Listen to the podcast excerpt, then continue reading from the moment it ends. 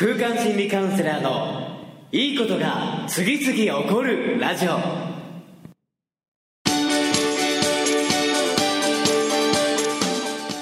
いいことが次々起こりまくっている世界中のリスナーの皆様。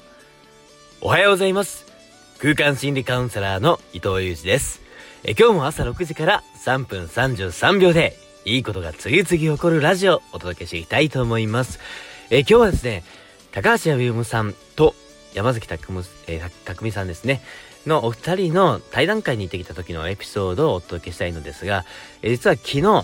東京で、えー、高橋歩さんと山崎匠さんのシークレット対談会に参加してきました。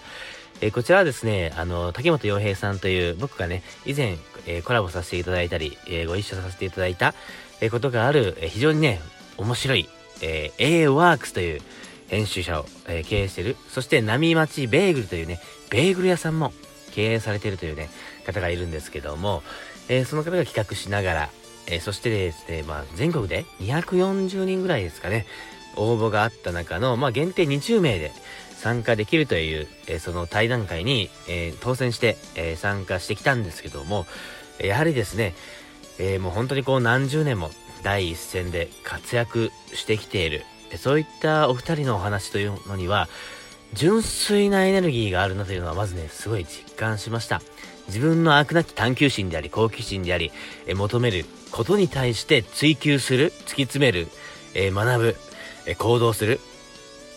そういった意味でのね、この純粋な探求心であり、えー、純粋な行動力ということについて、まあ、すごくお二人に共通するところがあるのかなと